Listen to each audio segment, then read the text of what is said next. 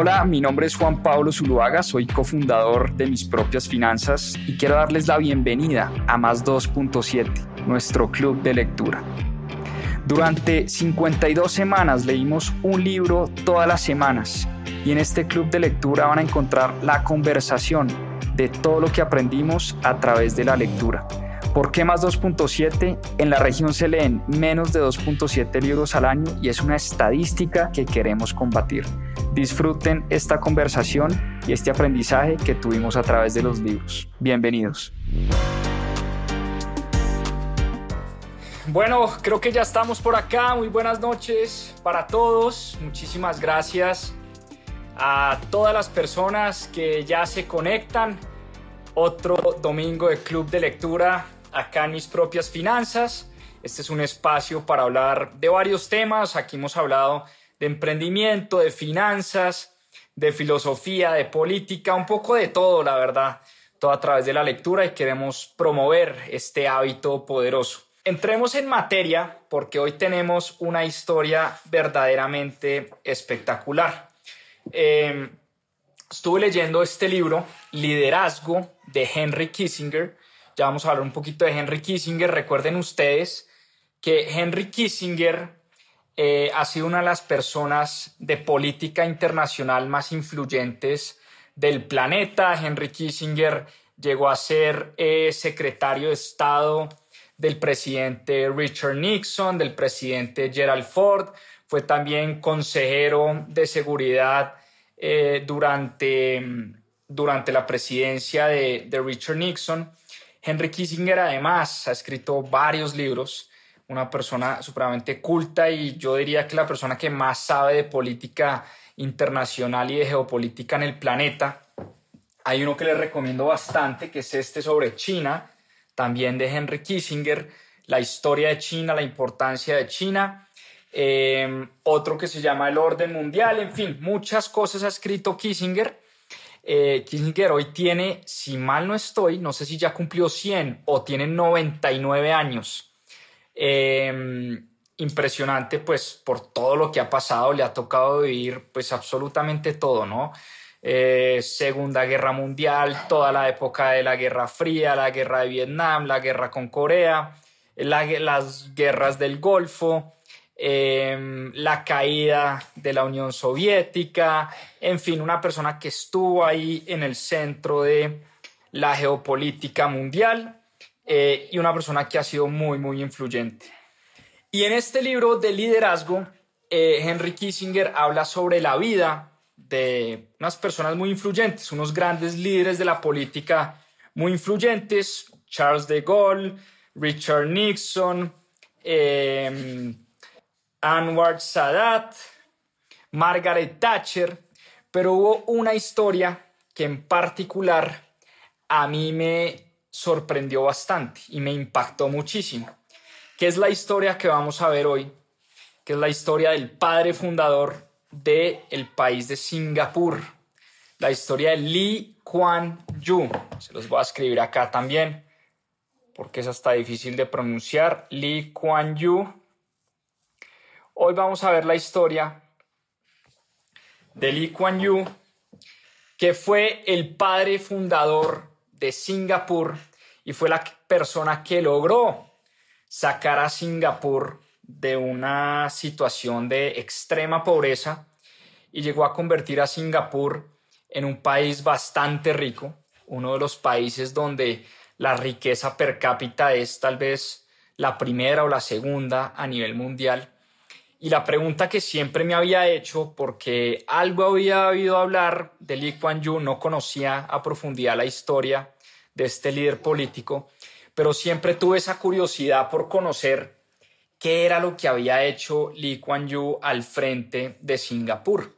Y a través de este libro de liderazgo de Henry Kissinger nos cuenta eh, y nos narra de manera espectacular ese milagro económico de, de Lee Kuan Yew y por eso el título del capítulo sobre Lee Kuan Yew es La estrategia de la excelencia.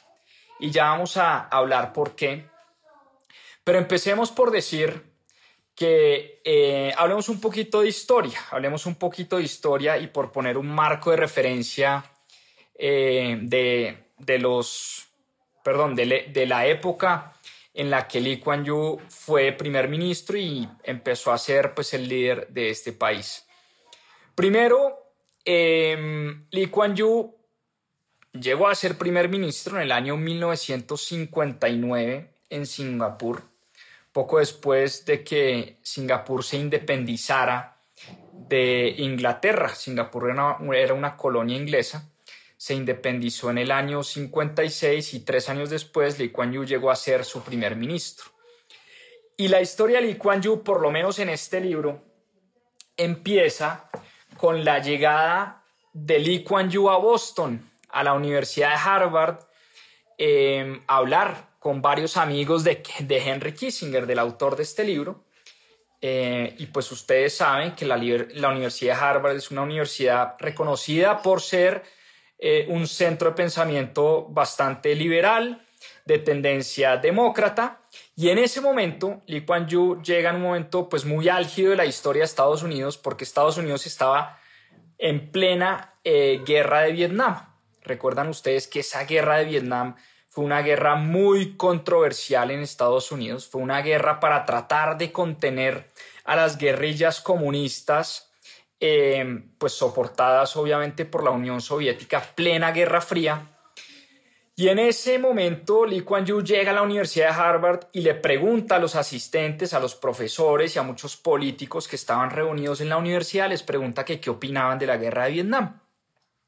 Por supuesto que Em, todos los asistentes y, los profesores de la universidad creían que Lyndon Johnson, el presidente de la época que estaba pues al frente de, y, liderando esta guerra de Estados Unidos en Vietnam, creían pues que Lyndon Johnson era un psicópata, eh, que estaba loco.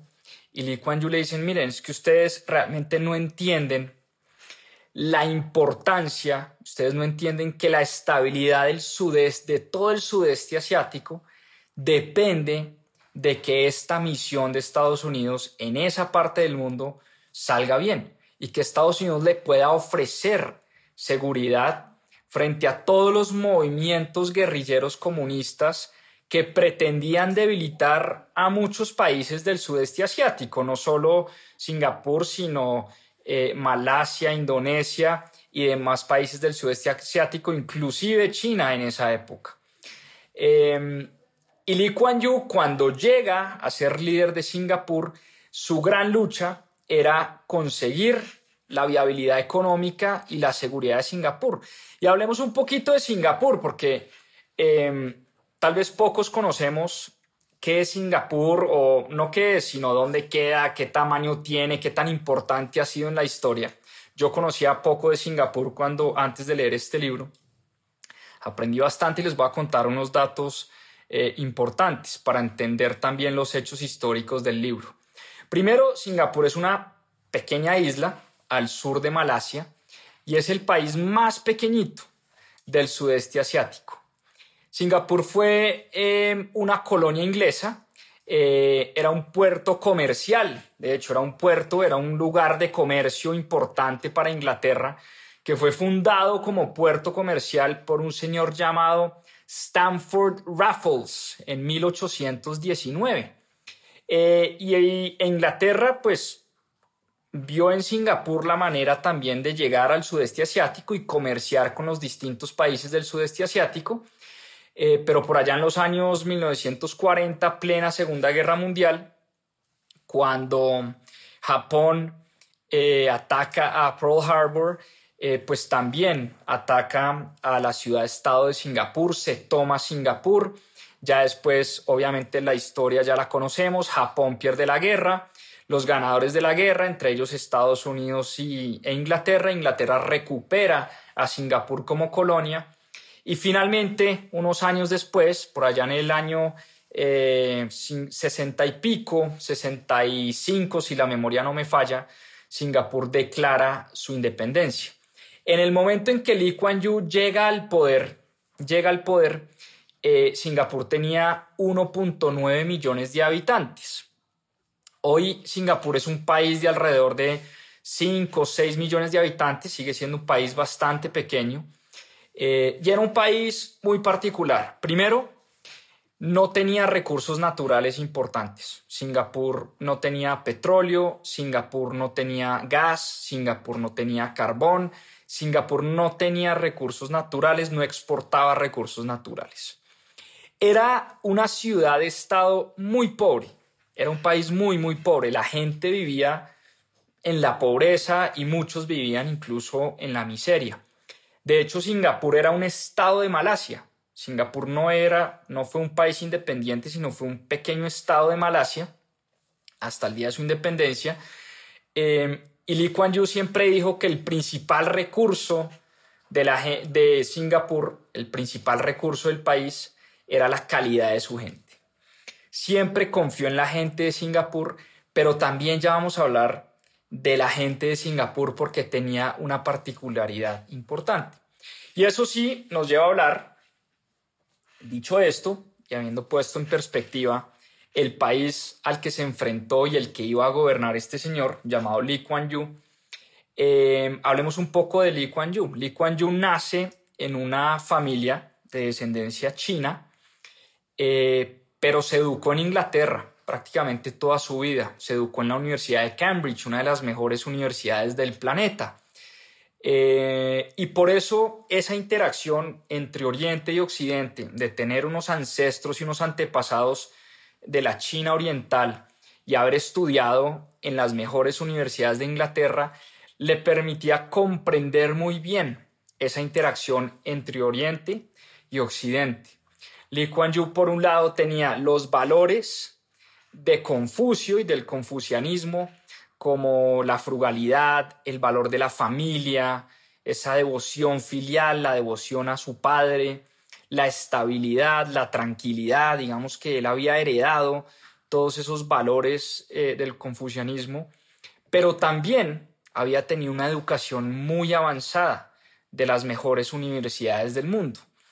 Eh, incluso su educación empezó, recuerden ustedes que el fundador de Singapur ya se llamaba el señor Raffles y en, en Malasia y pues en, en, Singapur el mejor instituto de educación se llamaba el Instituto Raffles y allá fue donde Lee Kuan Yew empezó su educación, poco después pasó a estudiar a la Universidad de Cambridge en Inglaterra y allá conoce al amor de su vida, a su esposa llamada, me perdonan si pronuncio esto mal, pero se llamaba Kwa Geos Cho.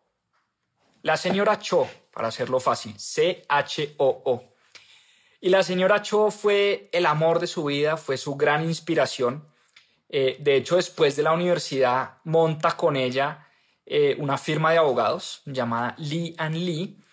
Eh, pero el corazón de Lee Kuan Yew siempre estuvo en la política. Él empezó como abogado, se graduó como abogado, estudió Derecho en la universidad y monta una firma de abogados con su esposa, pero como les decía, el corazón de Lee Kuan Yew toda la vida estuvo en la política, entonces muy a temprana edad llega a la política de su país.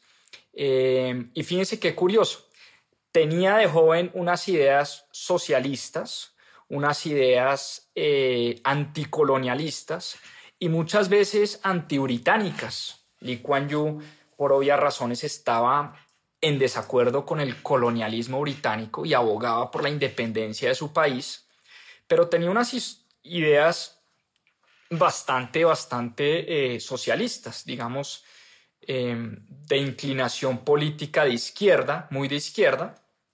A sus 31 años funda un partido político que se iba a convertir en el principal partido político de Singapur, que se llama el PAP, el Partido de Acción Popular. Eh, y ese Partido de Acción Popular, como les decía, tenía un potente mensaje socialdemócrata. Em, como les comentaba, pues Lee Kuan Yew llega al poder en Singapur cuando Singapur se declara independiente de Inglaterra y le toca liderar un país que jamás había existido. Singapur era una colonia, después fue un estado de Malasia y le toca a Lee Kuan Yew casi que construir un país de cero. Em, y el mayor logro, dice Henry Kissinger de Lee Kuan Yew, fue idearse la concepción de un nuevo país, pero con una particularidad muy importante. Es que ese nuevo país era una sociedad compuesta por grupos étnicos muy diferentes, grupos étnicos muy divergentes. En Singapur, o la, la sociedad de Singapur, estaba compuesta por malayos, por indios, por árabes, por judíos, por armenios. Era una mezcla de muchas culturas, de muchas colonias, de muchos antepasados, de muchos ancestros, muchos grupos étnicos muy, muy difíciles. Por eso, el gran logro, dice Henry Kissinger de Lee Kuan fue idear esa concepción de un nuevo país a partir de una sociedad compuesta por culturas completamente opuestas. Pero además, si ya vamos a hablar de eso, fue transformar el país de un país muy, muy pobre, que vivía prácticamente en la miseria, en una economía eh, de primer orden. Em, y, si, y Lee Kuan Yew lo dijo, de hecho, claramente en uno de sus discursos, cuando fue nombrado primer ministro, dijo lo siguiente, les voy a leer textualmente y abro comillas. Dice, esta no es una nación malaya, esta no es una nación china, esta no es una nación india en Singapur, todo el mundo tendrá su lugar. Así que para Lee Kuan Yew habían tres temas supremamente claves a la hora de organizar este nuevo país. El primer tema lo tenía clarísimo, el crecimiento económico. El crecimiento económico que fuera capaz de mantener y de sacar a la gente de la pobreza. Segundo tema, ya lo dijimos, una cohesión política interna. Como habían tantas etnias distintas, como habían indios, malayos, chinos, judíos, árabes, había una combinación de muchas cosas, él tenía que ser capaz de cohesionar esa política interna y que esa política interna no se le saliera de las manos. Y finalmente, el tercer tema era tener una política exterior muy hábil. ¿Para qué? Para poder lidiar con unos países mucho más poderosos que el mismo Singapur, para poder lidiar con China, con Rusia en plena época de la Guerra Fría, con el mismo Estados Unidos y con unos países que no eran del todo amigos de Singapur. El caso de Malasia, ahí siempre hubo unas tensiones importantes, de hecho Singapur y Malasia trataron de ser un mismo país, pero la misma gente de Singapur y la misma gente de Malasia nunca quiso que Malasia y Singapur fueran un mismo país y dos años después de ese tratado esa unión se disuelve y pues cada uno parte cobijas y cada uno define seguir su, su rumbo de manera independiente. Entonces Singapur nunca fue un país con unos vecinos muy amigos. Eh, entonces eran esas tres, esas tres ideas muy importantes. Primero, crecimiento de la economía. Segundo, una cohesión política interna. Y tercero, ser muy hábil en temas de política exterior. Y Lee Kuan Yew siempre fue un tipo muy estudioso, muy disciplinado, siempre fue el primero de su clase en el colegio, en la universidad, eh, siempre fue un gran líder y su política se basó en la búsqueda constante de la excelencia. En Singapur no había espacio, o por lo menos bajo el liderazgo de Lee Kuan Yew, no había espacio ni para la mediocridad ni para la corrupción. La corrupción en Singapur no era aceptada bajo el mandato de Lee Kuan Yew. De hecho, los corruptos bajo su mandato fueron castigados muy fuertemente. Y Lee Kuan tiene una frase muy célebre que se hizo muy famosa que dice que para combatir a la corrupción un líder tiene que ser capaz, incluso si le toca, de meter a sus amigos y a sus familiares a la cárcel de ser necesario. Imagínense la frase tan potente. Para combatir la corrupción, un líder tiene que ser capaz de meter a la cárcel a sus familiares y a sus amigos si es necesario. Entonces Lee Kuan Yew se convirtió en ese líder que combatió muy fuertemente la corrupción en su país. Y la corrupción bajo su mandato se castigó de manera implacable. No había espacio para los corruptos en Singapur. Lee Kuan Yew sabía que Singapur tenía que ser un lugar honesto y tenía que ser un lugar abierto a los negocios. Así que lo primero que hizo Lee Kuan Yew fue abrir a la isla al mundo. Se abrió al mundo. Le dio entrada y fue a buscar a las grandes multinacionales del planeta. Les dio cabida, les dio exenciones de impuestos, capacitó a su gente para que la mano de obra en Singapur fuera una mano de obra calificada, pero también él entendía que tenía que ser una mano de obra competitiva y barata. Entonces, no solo educó a su pueblo, no solo educó a su país, sino que además volvió al país un país competitivo para la producción. Era un hombre pragmático, digamos que rápidamente abandonó sus ideas, em, si se quiere, eh, de izquierda y sus ideas socialistas, y él mismo lo dice en varias entrevistas, em, abandonó esas ideas y se convirtió en un hombre verdaderamente práctico. Él dice, mire, no me importan las ideologías políticas, aquí lo que tenemos que hacer es sacar a mi país de la pobreza, poner a producir a la gente, traer a las multinacionales, abrir el país a los negocios del mundo, tener seguridad, tener empleo y poner a la gente a trabajar. Entonces, el hecho de haber reducido la corrupción a su mínima expresión le permitió a Lee Kuan Yew invertir muchísimo en salud, en educación y en vivienda para la gente. Y una cosa que me impactó muchísimo fue la inversión que hacía este tipo en educación. El gasto en educación, oigan este dato, en Singapur bajo su mandato se multiplicó por 17 veces, 17 veces. La población escolar aumentó en un 50% prácticamente eliminó el analfabetismo en el país. Y ojo a este dato, un tercio, un tercio del presupuesto de Singapur lo destinó a la educación. O sea, era un tipo que creía ciegamente en la educación de su pueblo. Y un tercio del presupuesto de Singapur lo destinó a la educación, una cosa que me pareció eh, verdaderamente brillante y sensacional.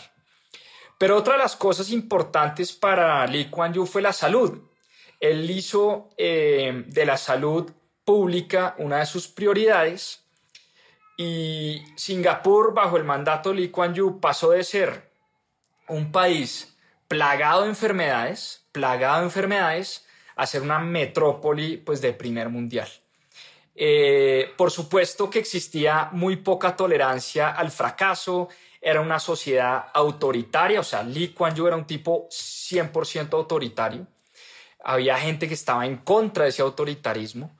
Eh, incluso había gente que abogaba por más libertades en el país. Él decía, aquí no hay espacio para libertades, aquí tenemos es que sacar este país adelante. Eh, ¿Qué hizo en temas, por ejemplo, de seguridad y en temas militares? En temas militares y de seguridad, Lee Kuan Yew se apoyó muchísimo de Israel. Él era amigo de Israel. Eh, y fíjense que Israel es un país, si se quiere, similar eh, en muchos aspectos a Singapur. Primero, cero recursos naturales. Ustedes recuerdan cuando leímos eh, dónde está Startup Nation. Debe estar por ahí porque leímos ese libro, no lo encuentro. Bueno, ustedes recuerdan cuando leímos Startup Nation, la historia de Israel, ustedes recuerdan que Israel era un país sin recursos naturales, era un país lleno de vecinos enemigos, o sea, Israel lo único que ha tenido en, en su historia son enemigos, con muchos problemas geopolíticos, con una población relativamente pequeña, un país pequeño eh, en área, eh, población pequeña. Y como decía Lee Kuan Yew, aquí lo único que nos salva es la calidad de nuestra gente. Entonces Lee Kuan Yew se apoyó mucho en Israel porque Israel llevaba, le llevaba pues años luz a, a Singapur en temas militares y en temas de defensa y Lee adoptó ese modelo israelí que era tener un ejército permanente muy capacitado y muy profesional que utilizaba muchísimo la tecnología, eh, pero además que se apoyaban unas fuerzas de reserva constantes. Ustedes recuerdan cuando vimos la historia de Israel, que en Israel todo el mundo está obligado a pagar servicio militar. Lee Kuan Yew adoptó esa misma política, todos los hombres en Singapur deben pagar servicio militar o bajo su mandato todos los hombres en Singapur debían pagar servicio militar y eso ayudó a crear unas fuerzas de reserva pues muy muy importantes. Em, como les decía, Lee Kuan Yew tenía mucha fe en su gente, le tocaba. ¿Por qué? Porque por supuesto que, como lo dijimos al principio, Singapur no tenía más que ofrecerle al mundo que la calidad de su gente, la educación de su gente, eh, las ganas de salir adelante de su gente, porque no tenía petróleo, no tenía carbón, no tenía gas, eh, no era un país extenso, eh, no era un país donde se desarrollara tecnología, no tenía grandes fábricas, no tenía grandes empresas. Entonces la gente era su mayor recurso. de hecho, les voy a leer otra frase de Lee Kuan Yew que habla de la gente, que él dice que el éxito del país, decía Lee Kuan Yew, aquí está, y abro comillas nuevamente, el éxito de Singapur es la suma de la voluntad, la cohesión, la resistencia y la disciplina de nuestro pueblo. La calidad de los líderes asegura que vayamos a tener un lugar honorable en la historia. Entonces es una combinación de gente especial, cohesión, gente resiliente, gente disciplinada, pero líderes de altísima calidad. Esa combinación, decía Lee Kuan Yew, era lo que iba a asegurar eh, un lugar honorable de Singapur en la historia. ¿Y cuál fue el gran legado de Lee Kuan Yew o por qué Lee Kuan Yew se convirtió en uno de los líderes políticos eh, más renombrados y más memorables de la historia, por lo menos en esa época. Él lideró Singapur del año 1965 al año 1990, casi 30 años. Y 30 años, perdón, 1965 no, 1955 o 59, se me cruzaron ahí las fechas, 50 y pico, eh, hasta el año 1990, eh, más de 30 años o alrededor de 30 años, eh, estuvo bajo el poder. Y hablemos entonces del legado de Lee Kuan Yew, del legado de su liderazgo. Recordemos pues que este libro habla de liderazgo. Entonces hablemos del legado de liderazgo de Lee Kuan Yew. Primero, como lo dijimos, una transformación total de su nación y de su país. Sus políticas, ya lo dijimos, atrayeron la inversión extranjera fomentaron la educación. 50% eh, aumentó el nivel de escolaridad en Singapur. 17 veces aumentó el gasto en educación en su país. 30% del presupuesto o 33% del presupuesto lo destinaba a gasto de educación formó a la fuerza laboral, una fuerza laboral altamente capacitada. Eso lo que hizo fue atraer a las grandes multinacionales del mundo, abrió el país al mundo y eso hizo que lograra una transformación completa. Eso, por supuesto, nos lleva a hablar del segundo legado importante, que es la transformación económica, ese extraordinario crecimiento económico que tuvo Singapur bajo su mandato y les voy a dar unos datos que los tengo aquí anotados. El PIB, el Producto Interno Bruto, per cápita, es decir, el Producto Interno Bruto por cada habitante del país, era de 500 dólares cuando Lee Kuan Yew eh, tomó el país, es decir, la, gente ganaba 500 dólares al año, al año. Em, esos son, no sé, 50, cerca de 50 dólares al mes o menos de 50 dólares al mes. Y cuando Lee Kuan Yew entregó el poder en 1990, el PIB per cápita pasó a ser de 12 mil dólares al año. Hoy en día Singapur es el, creo que el primero o segundo país con el PIB per cápita más, más grande del mundo, creo que después de Qatar, si mal no me, equivoco. Eh, y, eh, y, Singapur tiene un PIB per cápita de 80 mil dólares al año, es decir, en promedio, una persona en Singapur gana 80 mil dólares al año. Eh, el Producto Interno Bruto, el Producto Interno Bruto creció de manera sostenida a un promedio del 8% año tras año, en promedio, en promedio. La economía de Singapur creció al 8% de manera compuesta, mientras Lee Kuan Yew eh, estuvo al frente de la economía de ese país. Por supuesto, cuando un país crece a tasas del 8%, pues obviamente eso hace que muchas personas eh, salgan de la pobreza. Tercer legado importante de Lee Kuan Yew, lo que les decía de la cohesión interna, la armonía de la sociedad multicultural. Eh, implementó esas medidas para que muchos pueblos distintos y una cultura muy distinta coexistieran de manera pacífica. Ya hablamos que en Singapur habían malayos, indios, chinos, eh, japoneses, em, árabes, judíos, y él logró que toda esta gente que venía de etnias muy distintas, de culturas muy distintas, cohesionarlas eh, alrededor de un bien común y de un sueño común. Y por eso Lee Kuan Yew se convirtió en un líder mundial, en un líder de talla mundial, siendo pues un presidente de un país chiquitico, eh, muy poco importante en el mundo en esa época, pero se ganó la admiración de los grandes líderes del planeta en su época. Líderes como Deng Xiaoping. Ustedes recuerdan que Deng Xiaoping, después del año 70, pues fue el encargado de abrir a China al mundo también y Deng Xiaoping fue el encargado de esa transformación impresionante que tuvo China del año 70 hacia acá y lo cuenta muy bien el mismo Henry Kissinger en este libro de China. Eh, Deng Xiaoping admiraba muchísimo a Lee Kuan Yew y de hecho lo invitaba de manera recurrente, se invitaban mutuamente, Deng Xiaoping invitaba a Lee Kuan Yew a China y, y el mismo Lee Kuan Yew invitaba también a Deng Xiaoping a, a Singapur, compartían muchísimo. Pero no solo líderes en China. Margaret Thatcher, la dama de hierro en Inglaterra, admiraba profundamente a Lee Kuan. El mismo Ronald Reagan admiraba profundamente a Lee Kuan Yew. De hecho, Ronald Reagan tenía una frase, por aquí estaba, bien importante, sobre, eh, sobre Lee Kuan. Por aquí si la encuentro se las leo. Eh,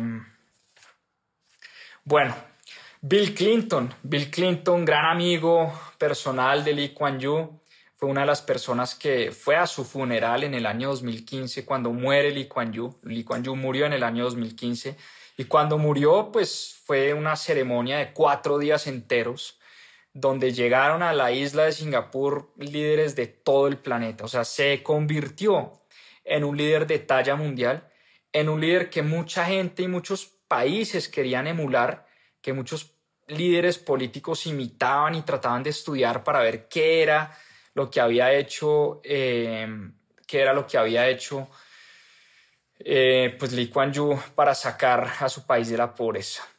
Em, les voy a leer una frase que dice Lee Kuan Yew cuando ya salió del poder, dice lo siguiente, abro comillas, todo lo que puedo hacer es asegurarme de que cuando me vaya, las instituciones sean buenas, sólidas, limpias y eficientes, y que haya un gobierno preparado que sepa lo que tiene que hacer.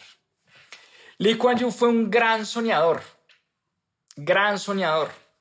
Y antes, eh, antes de morir, también dijo en otra entrevista que él era un gran soñador y dijo lo siguiente, abro comillas, si solo eres un realista, fracasarás.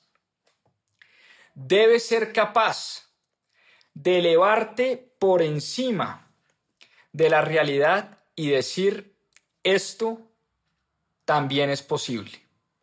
Repito, si solo eres un realista, fracasarás.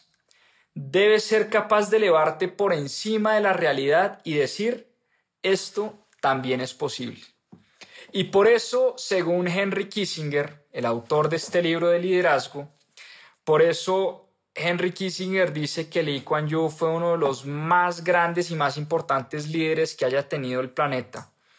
Y que el liderazgo de Lee Kuan Yew ilustra que los mejores eh, líderes y los mejores determinantes de el destino y del futuro de una sociedad no son ni su riqueza material, ni su riqueza de recursos naturales, eh, sino por el contrario, la calidad de su pueblo y la visión de sus líderes. La visión de sus líderes. Y Lee Kuan sin duda era un líder con una gran visión. Y por eso se ganó un lugar en este grandioso libro de Henry Kissinger sobre liderazgo, que repito, habla de seis o siete grandes líderes importantes de la historia. Konrad Adenauer, Charles de Gaulle, Richard Nixon, Anwar Sadat, Margaret Thatcher y Lee Kuan Yew. La historia que más me gustó del libro fue la de Lee Kuan Yew por eso la quise traer acá a Club de Lectura. Por supuesto que las otras historias también son muy apasionantes. La invitación es a que compren el libro, lean el libro porque tiene unas lecciones importantísimas, no solo de historia, sino de liderazgo. Eh, pero a mí la que más me llamó la atención y por eso la quise traer acá eh, a Club de Lectura porque me parece que tiene unas lecciones importantísimas y es em, la capacidad de un líder de tener una visión y poner a todo su pueblo a trabajar alrededor de esa visión y trabajar de manera consistente, muy resiliente y muy disciplinada para conseguir esa excelencia. Lee Kuan Yew siempre buscó la excelencia y estaba siempre en esa búsqueda constante de la excelencia y creo que al final su legado habla por sí solo. Yo creo que lo que logró Lee Kuan Yew eh, no, tiene, no tiene discusión. Entrega un país, un país con un PIB per cápita elevadísimo, un país educado, un país donde se respetan las leyes, un país donde no se tolera la corrupción, un país donde no se tolera la mediocridad, un país que ha dejado mucho de qué hablar, donde hoy en día pues es un lugar de grandes multinacionales, de gran desarrollo, de gran riqueza, eh, un país que era pobre, una isla donde pues nadie daba un peso y nadie apostaba absolutamente nada por el futuro de Singapur. Y de la mano de un líder y de la mano de un pueblo entero logran sacar un país adelante. Qué envidia y qué gran ejemplo. Y ojalá pudiéramos hacer esto con nuestros países en Latinoamérica. Pero pues creo que a nuestros líderes les falta muchísimo para estar a la altura y a la talla de un personaje como Lee Kuan Yew. Yo creo que con eso los dejo. Espero les haya gustado este club de lectura. Les mando un abrazo enorme. Y bueno, nos vemos la otra semana con una nueva historia, con un nuevo libro. Seguimos aprendiendo, seguimos estudiando y seguimos enamorándonos de la lectura. Como decía eh, Naval Ravikant, lee lo que amas hasta que ames leer. Hay que enamorarnos de la lectura y seguiremos en esa misión acá en mis propias finanzas. Un abrazo enorme, muchas, muchas gracias, les deseo una feliz semana, vamos con todo a sacarla del estadio y nos vemos en una próxima oportunidad. Un abrazo, chao, chao, que descansen, a seguir aprendiendo. Muchas gracias por acompañarnos en este capítulo de Más 2.7. Acá les dejo unos adelantos de lo que se viene en nuestro próximo episodio. A seguir aprendiendo. El tema central del estoicismo es cómo vivir una vida virtuosa, cómo vivir una vida feliz, cómo vivir una vida tranquila. Debemos enfocarnos en las cosas que podemos controlar